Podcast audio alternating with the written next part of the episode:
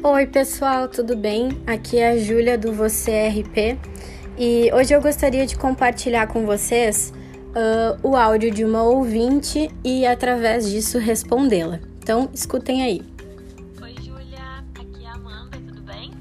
Bom, eu tô buscando entender um pouquinho mais sobre comunicação institucional e queria saber se tu pode me ajudar nisso.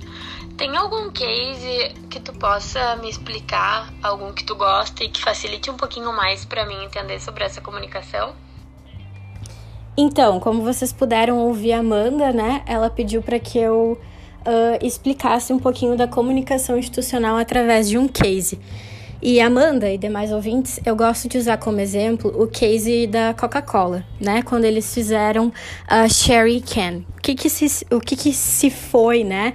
Que que aconteceu? O que que eles fizeram? A Sherry Can era uma caneca, uma caneca, não, perdão, uma latinha que eles podiam compartilhar com as pessoas. Então você comprava uma latinha de Coca-Cola normal, 300 ml, se eu não me engano, e aí, um pouquinho menos, né? E aí você, na verdade, tinha duas latinhas, né? Eles fizeram toda uma adaptação para que uma latinha virasse duas. E assim você poderia comprar e dividir a sua sharing can com o seu amigo, com o seu amado, enfim.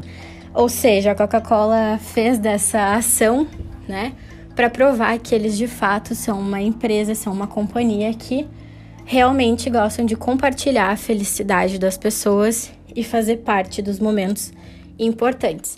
Então, esse é um baita exemplo que eu tenho para te dar. Espero que tenha ficado um pouco mais esclarecedor, tá bom? Obrigada!